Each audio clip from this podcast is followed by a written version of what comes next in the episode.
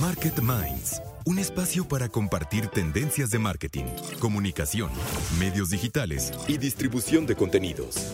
Con Diego Plaza, director general de FCO Group y cofundador de Elliot Media, y Raúl Ferráez, presidente de la revista Líderes Mexicanos, FCO Group y Elliot Media. 88.9 Noticias. Información que sirve.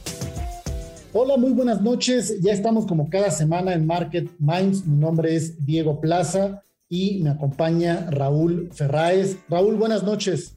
¿Qué tal, Diego? ¿Cómo estás? Gusto saludarte como todos los miércoles aquí en Market Minds. Eh, como todos los miércoles vamos a platicar sobre eh, comunicación, mercadotecnia, contenidos, redes sociales eh, y los pues diferentes análisis en el comportamiento, en el consumo de la relación de pues todos nosotros, de las personas, frente a las marcas, a los productos y a los servicios.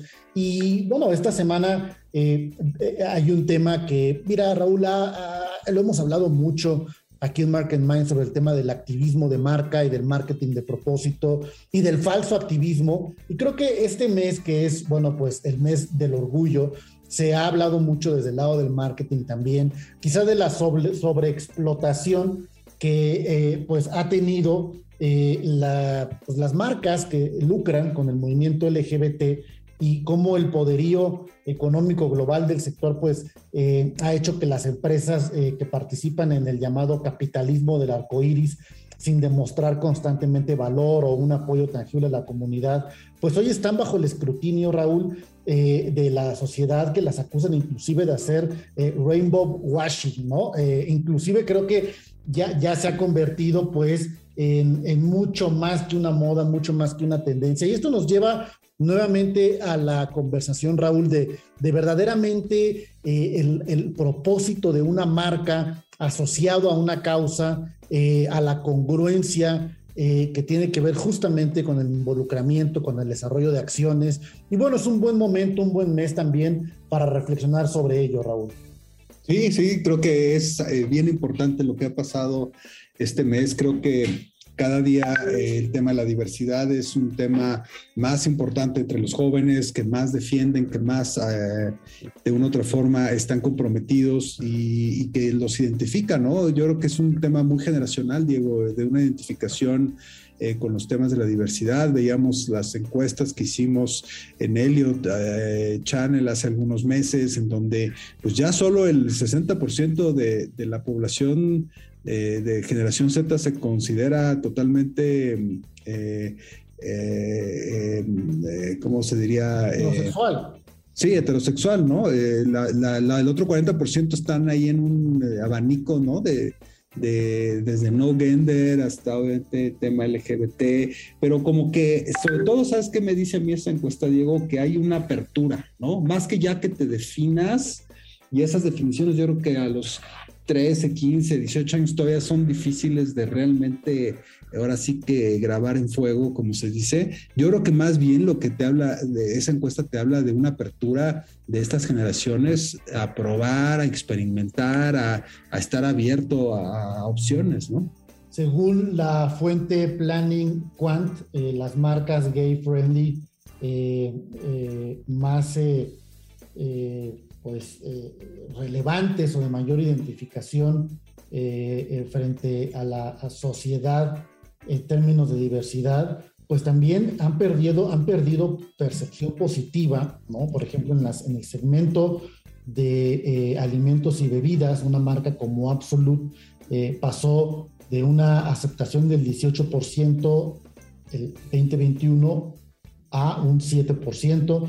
En el caso de bancos, Citibanamex del 11 al 4%, en belleza Nivea del 11 al 5, en aerolíneas Aeroméxico del 14 al 8, en tecnología Amazon igual con reducción importante a la par que Nike en tiendas de ropa, Levi's en marcas de moda y automotriz, Volkswagen eh, eh, eh, en la marca de autos.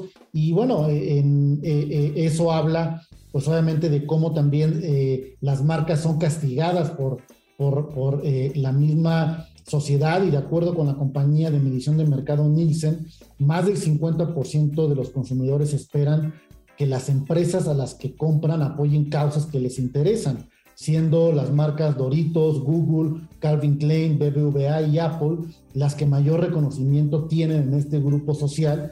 Por otro lado, pues firmas como Absolute, Citibanamex, Nivea, Aeroméxico y Amazon, las que ya mencionaba, pues han perdido aceptación entre la comunidad de México de acuerdo a este ranking eh, de la consultora eh, Planning eh, Quant, Raúl.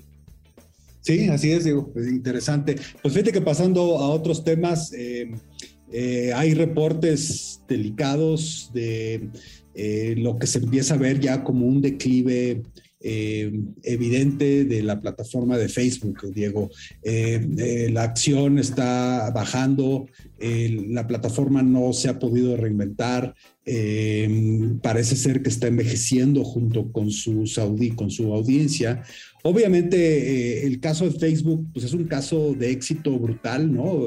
Recordemos que fue lanzada en 2004, o sea, hace 18 años por Mark Zuckerberg, justamente como un experimento social de unir a jóvenes, ¿no? Porque él, él empieza este proyecto en la universidad y se convierte relativamente rápido en un, en un éxito. A los tres años, en 2007, básicamente Facebook se convierte ya en una, tendencia global eh, en donde el público objetivo más importante que eran los jóvenes eh, para poder chatear, conocer gente, realizar publicaciones. O sea, hay que acordarnos que fue la primera red social realmente compartida en donde podía subir eh, contenido colaborativo, que, de una otra forma era muy personal, ¿no? y no era tan compleja como como el tema de, YouTube, de tener que generar videos y ese tipo de cosas, ¿no? Y, bueno, el éxito de Facebook lo llevó a, hoy en día, digo, no, es poca cosa, eh, se calcula que tiene más de dos billones de, usuarios eh, en el mundo, Diego, lo cual obviamente sigue siendo un monstruo, ¿no? Sigue siendo una plataforma poderosísima, pero, pero hay algo ahí que no ha sabido reinventarse y que de una u otra forma no han podido y no están pudiendo capturar a la generación Z, sobre todo, Diego. Entonces, cuando tú analizas eso, eh, pues empiezas a pensar que es una plataforma que seguramente irá decreciendo, aunque eh, sigue siendo enorme, ¿no? Y sigue teniendo una, penetración, sobre todo en, en, personas de mayor edad. Fíjate que yo creo que uno de sus éxitos más grandes que fue lograr que entraran justamente eh, personas de niveles eh, de edad mucho más avanzados, ¿no? hacían el, el, el, chiste este, ¿no? De que ahí estaba la abuelita y la tía y, la, y, el, y el abuelito viendo lo que hacían los, los, los nietos, ¿no? Yo creo que precisamente ese éxito que tuvieron de democratizar el, uso de una plataforma digital que en teoría era para jóvenes y que realmente fue, fue muy eh, eh, usada o fue muy adoptada por generaciones mayores que tenían, que, que, no eran nativos digitales. Yo creo que eso un poco fue también lo que lo llevó a que los jóvenes un poco se separaran de, Facebook, ¿no? O sea, eh, no sé, Diego, ¿tú qué opinas? Yo creo que como que a los jóvenes no les gustaba tanto que ahí estuvieran, digámoslo, metichándoles, ¿no? Sus, cosas. Y, bueno, eh, Facebook se empezó a dar cuenta de esto y, por eso compró Instagram, eh, que, que, hoy en día pues sí sigue siendo una, una red muy usada por la generación Z y WhatsApp, ¿no? Que en ciertos países es muy hegemónico en términos de, de la comunicación por mensaje. Eh, pero, eh, pero el caso de Facebook es un caso interesante. Sigue siendo un monstruo, sigue vendiendo muchísima publicidad, sigue llegando a millones de personas, pero, pero muchos expertos expertos opinan que sí estamos ya viendo el principio del declive de Facebook. Diego, ¿tú qué opinas? Eh, pues yo creo que es el, el ciclo eh, la vida, vamos a llamarlo en un equiparable de los medios de comunicación como hoy los conocemos, ¿no? Radio, televisión, eh, redes sociales, donde pues no, no hay, nunca ha habido un medio de comunicación que mate a otro medio de comunicación a lo largo de la historia de la humanidad. Y yo creo que en el caso de las redes sociales van a terminar por acomodarse en nichos específicos ¿no? Más que eh, necesariamente extinciones completas y pues tendrá que encontrar, ¿no? Como dices, su propio nuevo segmento, su nuevo propio grupo social que además crece y, esto va a ser un ciclo que va a seguir creciendo. TikTok pues va a tener seguramente también su propio eh, encontronazo, ¿no? En los próximos años, cuando esta generación que hoy más la prefiere, pues crezca, ¿no? Y crezcan sus prioridades, crezca su entretenimiento y seguramente vendrá una nueva conversación. Yo creo que terminarán por encontrar más que la hegemonía, como bien mencionas, pues su propio lugar, ¿no? Su propio nicho, su propio segmento y acomodarse ahí entre muchas más plataformas, Raúl. Pero si te parece, vamos a, continuar hablando de ello y de otros temas más aquí en Market Minds. Como saben, cada semana tenemos la mesa marquetera de la mano de Claudio Flores Tomás y Sebastián Patrón, nuestros colaboradores eh, de análisis, la entrevista de la semana. Y bueno, como todos los miércoles en nuestra mesa de análisis, esta vez con Claudio Flores. Claudio, ¿cómo estás? Qué gusto saludarte. Un gusto estar aquí en la mesa marquetera de Market Minds, querido Raúl. Fíjate que hace algunos años eh, le pregunté a un amigo mío, eh, Gerardo Gamba, un doctor súper importante, es el subdirector del Instituto Nacional de Nutrición, Premio Nacional de Medicina, eh, investigador, en fin, es uno de los doctores más prestigiosos conocedores de este país que si me tuviera él que dar una sola cosa que yo debiera hacer en mi vida para vivir más años y estar en buena salud y en buena condición física, o sea, estar, llegar bien a la vejez, ¿cuál sería? Y fíjate que yo pensaba que iba a decir, no, pues la alimentación, no, pues este, eh, tomar suplementos o hacerte check-ups seguidos eh, o, un tema de DNA genético, ¿no? Desde suerte. Y fíjate que me contestó algo bien interesante. Me dijo, mira, yo creo que lo más importante, si solo te podía decir una cosa, sería haz ejercicio. Mm. Haz ejercicio. Me dice, no sabes él, pues atiende a, cientos, a millones de pacientes en, ahí en nutrición cada año, ¿no? Dice, no sabes la diferencia que hay de los pacientes que veo cuando han tenido una vida activa de ejercicio. Eh, obviamente, pues mucho del ejercicio está acompañado de la buena alimentación, ¿no? Y, y, y cuando no.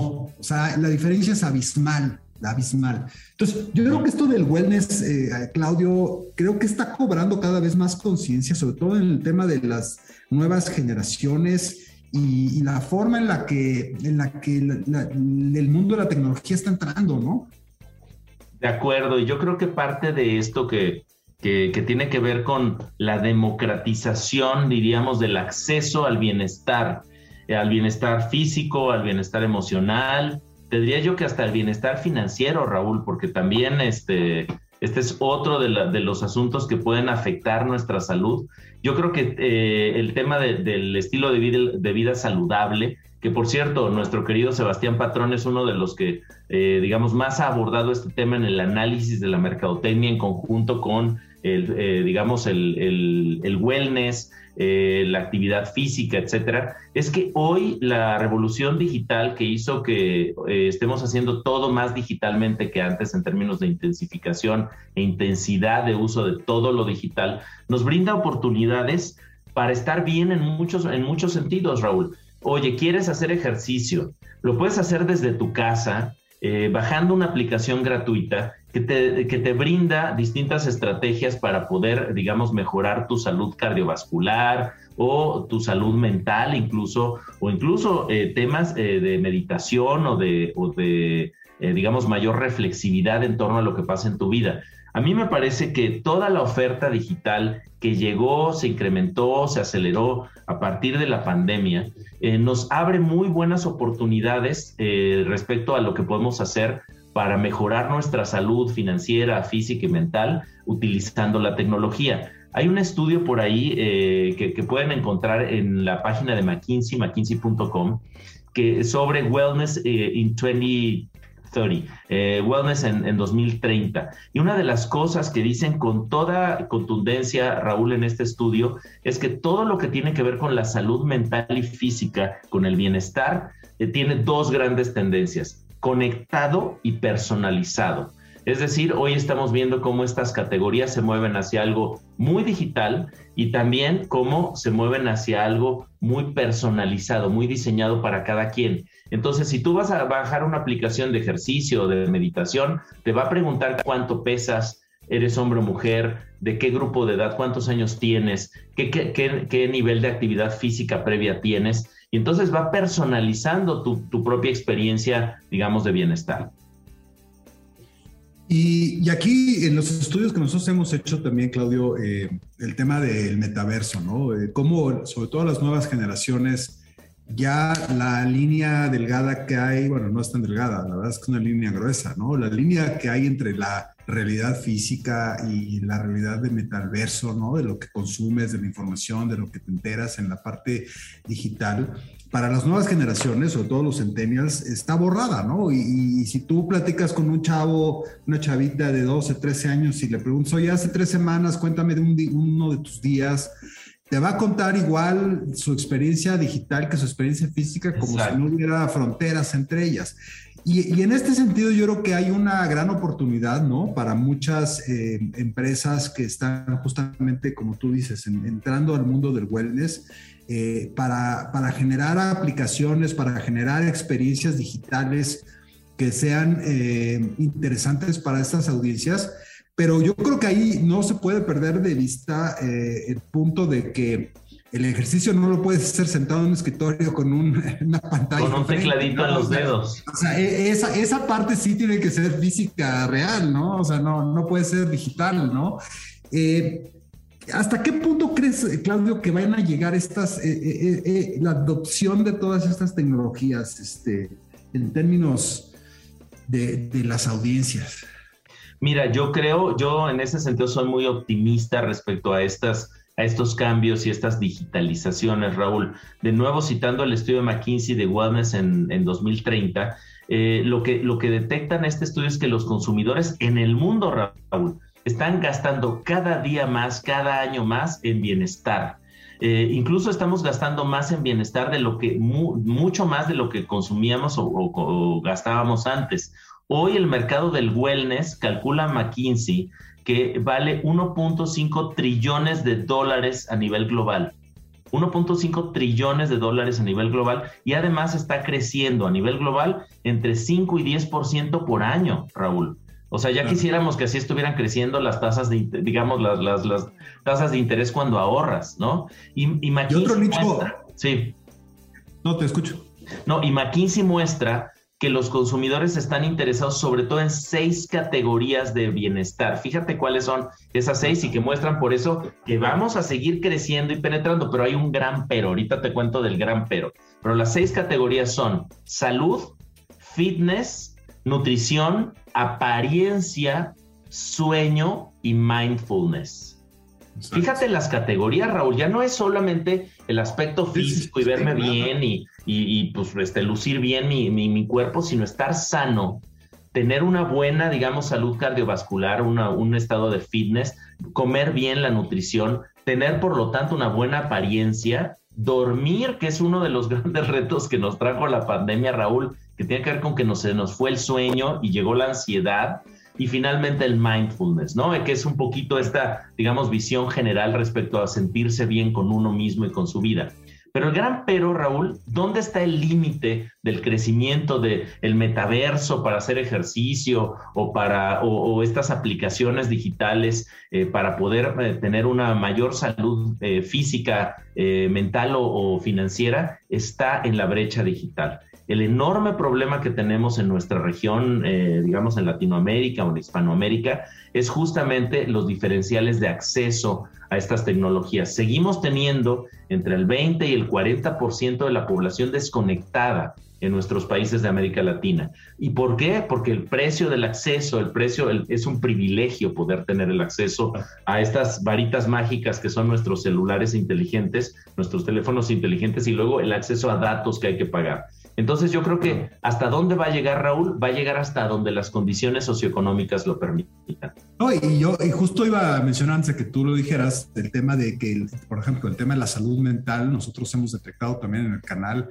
una inquietud brutal entre la generación de los centennials de los temas de salud mental. Y yo creo que aquí vamos a ya, ya existe, evidentemente ya existe el tema de inteligencia artificial, este Claudio, eh, y ya está ahí, ¿no? Pero yo creo que la evolución que vamos a ver en el tema de inteligencia artificial en los próximos 3, 4, 5 años va a ser brutal, ¿no? O sea, yo creo que sí, eh, el tema de la inteligencia artificial, en donde vas a poder tener una terapia emocional con un robot, ¿no? Este, increíble. Va a ser algo para estas nuevas generaciones increíble, ¿no? De, de, de salud mental o de que puedas tener una plática con un, con un, con un robot, con, una, con un tema de digital, de un tema sobre tu salud física y qué hacer y oye, qué ejercicios hago. Yo creo que ese va a ser el, el gran paso que falta de dar, ¿no? Este, esa parte que ya está ahí, la inteligencia artificial, obviamente aplicada en todas las eh, aplicaciones y en todo lo que hacemos día a día, pero yo sí siento que eso va a evolucionar de una forma brutal en los próximos cuatro o cinco años, ¿no?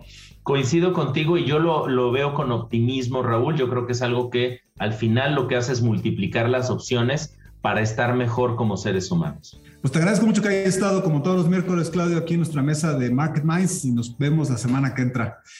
Ya estamos de regreso aquí en Market Minds, en 88.9 Noticias, información que sirve para platicar eh, con Maggie Bautista, que es la líder de marketing de Avaya México, eh, una mujer verdaderamente excepcional, con más de 24 años de trayectoria en la industria, principalmente la tecnología de la información y las telecomunicaciones, principalmente dentro de Avaya México. Me da mucho eh, gusto también ver que es egresada del Instituto Politécnico Nacional, de la carrera de Administración Industrial y obviamente con eh, eh, otras facetas de preparación a nivel maestría.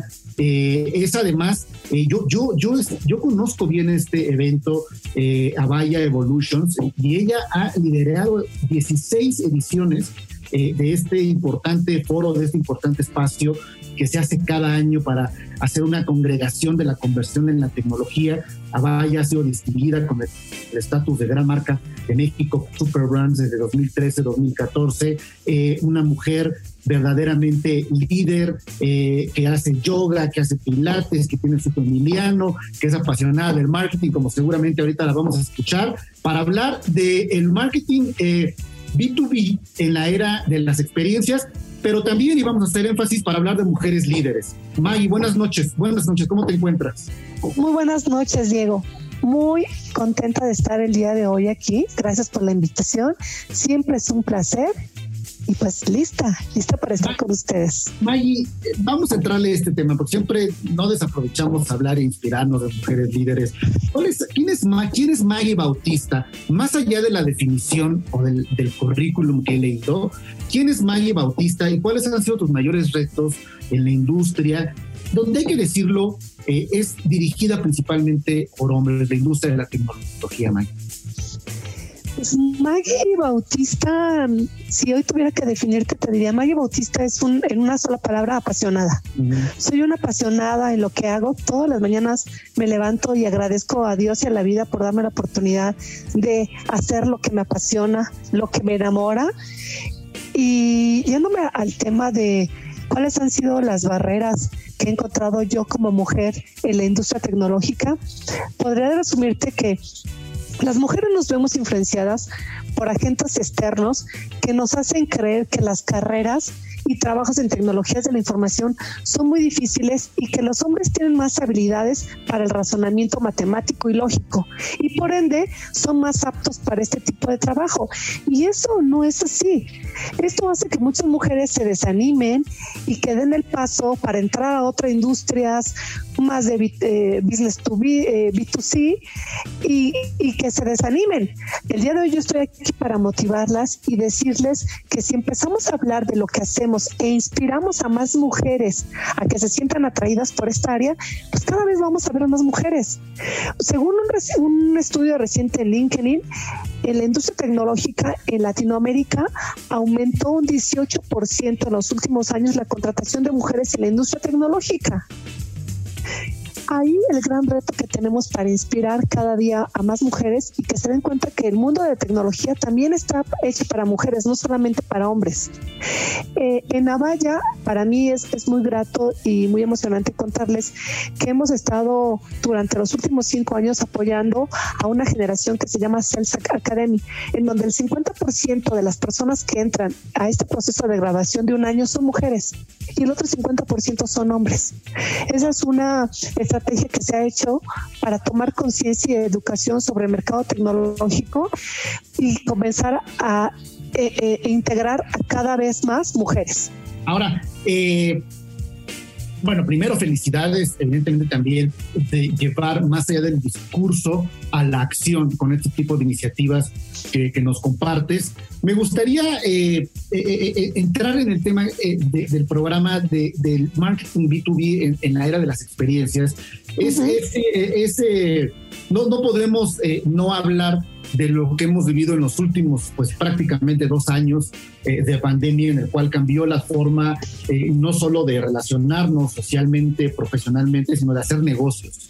Y el, el, el, el entorno B2B, eh, business to business, es decir, que es de una empresa a otra empresa con la que tienen una relación comercial, pues yo creo que lo imaginamos y lo entendemos todos pues con un alto nivel de acercamiento eh, eh, físico, donde nos vemos en una cena para hablar de un proyecto, eh, en un desayuno con empresarios, y, es decir, eso es lo que vive en la mente cuando hablamos a veces de, relacionamiento alrededor del B2B, pero eso cambió, eso cambió, creo que hoy estamos en un modelo híbrido. Desde tu punto de vista, ¿cómo, ¿cómo ha sido esta evolución y dónde nos encontramos ahora en el B2B? Buena pregunta, Diego. Pues efectivamente, a todos nos agarró desaprevenidos. Estamos acostumbrados a hacer un marketing, obviamente, mucho más con mix de estrategias. Y en los últimos 19 meses, pues nos hemos visto con puro marketing digital. En el caso de B2B, quiero contarles a, todo, a toda la audiencia que las, las reglas, eh, las estrategias exitosas que hemos tenido durante estos 19 meses han sido 100% digital, como ya es el conocimiento de todos. Pero ¿cuáles han sido esas seis estrategias que nos han llevado al éxito de estar cerca de nuestros clientes? Pues indudablemente para, para el B2B, el email marketing sigue siendo el rey. Es la estrategia más usada en empresas B2B en México. Dentro de esta estrategia online, el email blast marketing seguido muy de cerca por las redes sociales y la creación de contenidos. Te podría decir que esa ha sido una de nuestras reglas básicas. La segunda, la publicidad en la que más inviertes en Google AdWords. En las empresas B2B mexicanas invertimos mucho en esta estrategia, seguido de anuncios en redes sociales y probablemente negocios más B2C, la inversión en anuncios en redes sociales supere a Google AdWords. La tercera estrategia que nos ha resultado muy interesante y muy poderosa ha sido el soporte más efectivo en pagos de publireportajes aunque la inversión más alta en Search Engine Optimization ha sido muy efectivo, a la hora de aumentar las ventas, los reportajes o artículos promocionales en periódicos digitales o páginas web, Diego, nos ha funcionado mucho.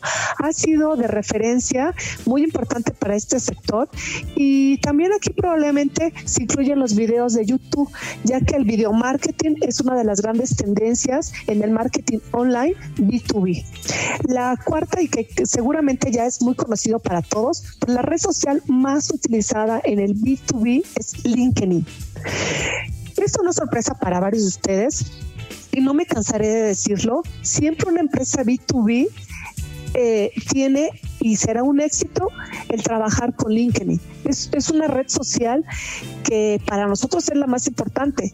Por ahí escuchaba hace poco una estadística donde dicen que el 82% afirma que LinkedIn es eficaz para compartir contenido e interactuar con nuestra audiencia. Entonces la importancia que tiene. El quinto, eh, la quinta estrategia que nos ha dado muy buen éxito en todo este marketing digital los últimos 19 meses, pues es el canal de comunicación o la canalidad que vemos ahora como uno de los medios el WhatsApp. Pero ojo, según eh, estudios recientes, la red social más efectiva es WhatsApp pero hay que tener cuidado con esto. ¿Por qué? Porque no es una red social, es un canal de comunicación. Y también hay que, eh, ¿por qué les digo que hay que tener cuidado? Porque hay que pedir el permiso expresamente para cumplir con la ley de protección de datos. O sea, sí es muy efectiva, pero cuidando todo ese pequeño eslogan que dice al final, si podemos compartir la información, si podemos compartir el número de celular. Y la última, la sexta, es el marketing de contenidos. Y que creo que esto aplica tanto para B2C para, como para, B2C, para B2B. Es la tendencia más importante para este año. El marketing de contenidos en negocios B2B, Diego, tiene una gran importancia. Y en general, por todos los productos y servicios que son más complejos y tienen un proceso de compra más largo. No es como las empresas B2C que inmediatamente puedes hacer la compra en tiempo real en línea. Y una buena estrategia de contenidos puede ayudarte a, ti como empresa B2B a entender mejor los beneficios asociados a tus propios productos o servicios. Maggie, eh, nos das estos eh, seis eh, puntos, estas seis recomendaciones tan, tan efectivas pero creo que gran parte también de la habilidad del estratega que nos escucha es cómo hacer un buen uso de un mix de todas ellas en los diferentes momentos, en los diferentes planteamientos, en las diferentes temporalidades y saber quizá cómo eh, no abusar una más que de otra y saber cuál es la correcta, inclusive para el nicho específico. En esa, en esa eh, eh, visión más amplia de, cómo, de cómo hacer este mix, ¿qué recomendación le darías tú a los profesionales del marketing B2B? para hacer eh, un plan exitoso con estas seis grandes estrategias? Me encanta, me encanta esa pregunta. Mira, Diego, siempre habrá nuevas tendencias y técnicas importantes en la industria del marketing y B2B, pero pensar en su estrategia de marketing como algo único, algo único, estático e invariable puede limitar tu creatividad. La mejor manera de llegar a los clientes actuales y potencial es adaptar tu estrategia a fin de que satisfaga las necesidades únicas de tu negocio, independientemente del método de marketing que decidas usar. Todos sabemos y lo hemos vivido en los últimos 19 meses que el cambio es la única constante. Además, los compradores cambian así como lo hacen sus necesidades y enfoques por lo cual tu estrategia de mercadotecnia debe de cambiar y debes elegir los métodos que mejor se adapten a tus clientes, a tus, clientes potenciales, a, a tus clientes actuales y únicos. Y cuando tengas dudas ahí, hay que darle prioridad a tus iniciativas de marketing, a las más exitosas. Lo que puedes medir, lo puedes controlar. Y lo que puedes controlar, lo puedes mejorar creo que es la mejor guía y la combinación correcta de tácticas para llegar a tu audiencia objetivo y lograr que se identifiquen con tu marca. Ahora, hablemos del futuro, Maggie. Estamos platicando con Maggie Bautista, que es la líder de marketing de Avaya México. Eh, en el futuro del marketing, eh, en la era de las experiencias, y quizá me estoy adelantando a tu respuesta, pero me parece que la estrategia Avaya Experience Builders eh, tiene mucho que ver con estar construyendo las siguientes formas de hacer las cosas en el marketing de experiencias y en el marketing B2B. ¿Qué es Correcto. Avaya Experience Builders? Y esto ligado a cómo estás viendo todo el futuro. Excelente pregunta. Mira, me, gustaría remontarme un poquito más al marketing experiencial para todos los que nos están escuchando el día de hoy. La definición de marketing experiencial nos remite de forma obvia a la palabra experiencia. Las experiencias entendidas como una forma de seducir a nuestro cliente y generar un vínculo hacia la marca. Pero si nos alejamos del terreno de la teoría y nos adentramos en el de la práctica, surge una eterna pregunta. ¿Este tipo de estrategias funcionan de verdad? Y claro que sí funcionan. En el marketing experiencial son más eficaces que la comunicación tradicional. Al igual que cuando hablamos de marketing emocional, la realidad es que la idea de vender el producto como tal se ha quedado obsoleto. En un mundo hiper competido, los consumidores reclaman más a las empresas. No compramos artículos, compramos emociones, sensaciones, experiencias, experience that matter. En Avaya hacemos que realmente las experiencias importen. De ahí nuestro eslogan, a Valles Pines That Matter. Por eso quise hacer un poquito de preámbulo, que es el marketing experiencial. Queremos que los, que los productos, que los servicios nos transporten a mundos nuevos, nos hagan sentir como otras personas o que nos permitan vivir una gran aventura, Diego. Eh, el marketing experiencial nos ayuda a tener una mejor estrategia y nos, nos ayuda y nos obliga a que todas las empresas demos un gran servicio de atención al cliente y consigamos que la persona se sienta a gusto. Y eso está al alcance de cualquier negocio, no solamente de las empresas B2B. Podríamos eh, aprender muchísimo más platicando con Maggie Bautista eh, de marketing, de marketing de experiencias, de marketing B2B, pero definitivamente el tiempo, el tiempo es un poco injusto, sobre todo en la radio. Maggie, eh, ha sido un gusto platicar contigo, Maggie Bautista, líder de marketing de Avaya México, una mujer también referente para la industria en la tecnología, y no solo en la tecnología, en el marketing y la comunicación, como una, ya mencionaba yo al principio, no solamente promotora, sino generadora también de hechos, de acciones en pro de la inclusión de las mujeres en los negocios, en el marketing y en la tecnología. Muchísimas gracias Maggie por estar con nosotros esta noche en Market Minds. Ya estamos de regreso en Market Minds, aquí en 88.9 noticias, información que sirve, que sirve, que sirve para tomar decisiones, para estar mejor informados, para complementarnos en el conocimiento que nos hace pues ser mejores empresarios, ciudadanos, personas, y justamente así hay decisiones financieras sumamente importantes en nuestra vida, como comprar una casa, Raúl. Por ello, qué mejor que estar asesorados por expertos que nos puedan acompañar en todo este proceso. Antes de comprar una casa, piensa en SOC. Ellos son líderes en asesoría financiera y desde hace más de 22 años han estado orientando a miles de familias en la compra de su nuevo hogar. SOC hará todo el trámite por ti, te ayudará a encontrar el mejor crédito hipotecario, evaluando todas las opciones que te ofrecen los mejores bancos de México. En realidad hacen que el proceso de compra sea mucho más sencillo y que todas las garantías de que siempre tendrán la mejor opción para ti. Recibirás asesorías personalizadas de manera virtual o presencial sin ningún costo de grandes especialistas en capacitación permanente. Ten por seguro que SOC te acompañará en todo el proceso hasta que tengas las llaves de tu nuevo hogar. Visita socasesores.com, S-O-C asesores.com y encuentra tu oficina SOC más cercana, Raúl. Pues sí, sí, yo creo que es muy importante, Diego, este, ese tipo de, de, asesorías y todo. Hoy en día en el tema digital no puedes evitarlo y entre mejor informado estés y entre más elementos tengas para tomar la mejor decisión posible, mejor inversión harás y mejor te irás, así que sí es muy importante. Y fíjate que pasando a otras noticias, eh, Diego, pues resulta que eh, esta noticia es especialmente importante para nosotros porque como tú sabes, pues tenemos un partnership. Eh, resulta que se vendió Advertising Week en los Estados Unidos.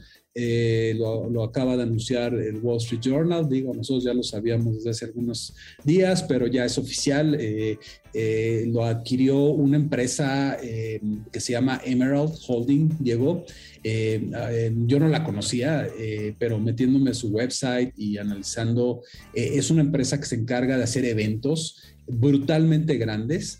y brutalmente grande. La empresa hace cerca de 150 eventos al año en los Estados Unidos. Tiene desde ferias de pizza, de eventos, de, sobre todo de industria, ¿no? De temas de industria, de temas automotrices, de temas de, ferias, de, temas de ropa, de, mucha cosa tecnológica y técnica, ¿no? Muy especializada, que si la feria de los moldes para el plástico, que si la feria de, o, la, o el evento de de los eh, eh, jugadores de golf que hacen eh, las bolas, en fin, muy especializada y, pues acaban de comprar Advertising Week.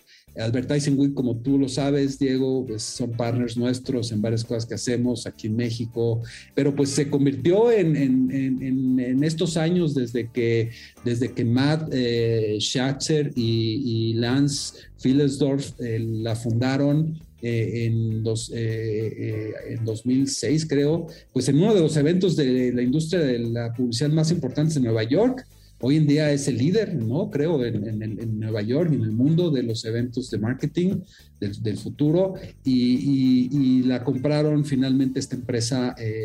De, americana, ¿no? Se quedan, ellos dos se quedan, Lance y, y, Matt, como responsables de la operación hasta el 2026. No se especifica qué acuerdo llegaron, pero bueno, seguirá todo como hasta ahorita. Pero esto es interesante, Diego. Eh, sobre todo porque habla también de un apetito y de una apuesta, pues eh, justamente por seguir construyendo estos espacios, eh, pues hacerlos más grandes, más relevantes en la, en la conversación y en el networking de las diferentes industrias. Me parece que si una compañía como la que mencionas hace esta adquisición, es porque pues continúa viendo el potencial que Lance eh, y Sebastián, pues obviamente aquí en México y en Latinoamérica han visto sobre el intercambio de ideas, pues va a ser cada día más, más grande y más fuerte y más importante como lo ha sido justamente en una industria como el marketing y la comunicación. Recientemente eh, se llevaba a cabo el Festival de Cannes del marketing, de la creatividad allá en Francia, Raúl. Y bueno, pues eh, este tipo de eventos en los que Sí, obviamente hay un componente muy importante social, eh, de reconocimiento, de premiación, pero al final del día de, encuentro, ¿no? De, compartir las mejores prácticas en una industria eh, pues altamente competida, pero también altamente identificada de aprender de lo que están haciendo los mejores, como todas, pero en esta en particular es una industria basada en las ideas, Raúl, y creo que el hecho de que esa adquisición se, se, anuncie, se haga, pues habla de la apuesta, de la apuesta por los eventos, de la apuesta por el intercambio, de la apuesta por el networking, y creo que eso pues, pues augura en todo caso, pues obviamente un futuro prometedor para, para estos espacios, Raúl. Y entre otras noticias, Diego, pues eh, resulta que Top Gun, la cinta esta que se estrenó hace poco con Tom Cruise, eh, rebasó la semana pasada los mil millones de dólares de box office, lo cual la convierte ya en la película más exitosa del 2022, eh, por arriba incluso de Doctor Strange que usualmente estas películas de Marvel pues son las que más venden, ¿no? Porque pues atraen a muchos públicos, ¿no? Desde los chavitos, los niños, hasta los adultos. Pero es, es impresionante eh, que ya Top Gun haya, haya rebasado a, a, Avenger, a Avenger, bueno, a, Doctor Strange, y, te habla entonces de un fenómeno, ¿no? De un fenómeno que se creó 20 años después de la primera película y que ahí está. Y te habla mucho también, Diego, de, la forma en la que los consumidores están eh, consumiendo contenido y lo que necesitan, ¿no? Yo una de las reflexiones que hice con la película de Top Gun es que es una película sumamente aspiracional, es una película en donde no te meten rollos eh, negativos ni, muy complejos. Es una, es una película muy plana, ¿no? Una historia de amor, una historia de, pasión, una historia de éxito, una historia de emoción de, de los aviones.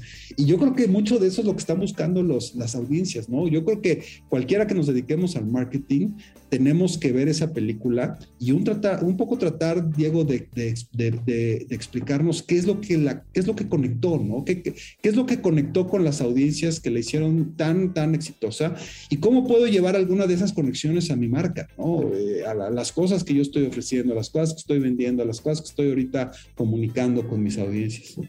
Y sobre todo también, Raúl, recordar que eh, aunque pueda ser una apuesta de contenido y de película eh, para un mercado que quizá no vio Top Gun en los años 80, también hay un gran componente de hablarle a una generación adulta eh, que no es la generación Z y que mucho abona al marketing de nostalgia, ¿no, Raúl? Es decir, la película se basa mucho, pues, totalmente apuntalada en la historia de la primera parte o de la parte original, en la cual, pues, eh, no vamos a spoilear nada, pero, pues, básicamente es una continuación sobre, la, sobre el momento generacional que vive en este caso Tom Cruise, con quien además tuvimos la oportunidad de estar, Raúl, ahora que fue la premiera aquí en México, ahí en Parque Toreo, pues estuvo Tom Cruise de visita y también llama mucho la atención eh, eh, lo conservado, ¿no? Lo, lo, lo, lo, bien que se ve y cómo eso también ha sido parte del marketing sobre el cual se ha hablado. Pero bueno, haciendo la recomendación, pues invitar a nuestra audiencia, como bien mencionas,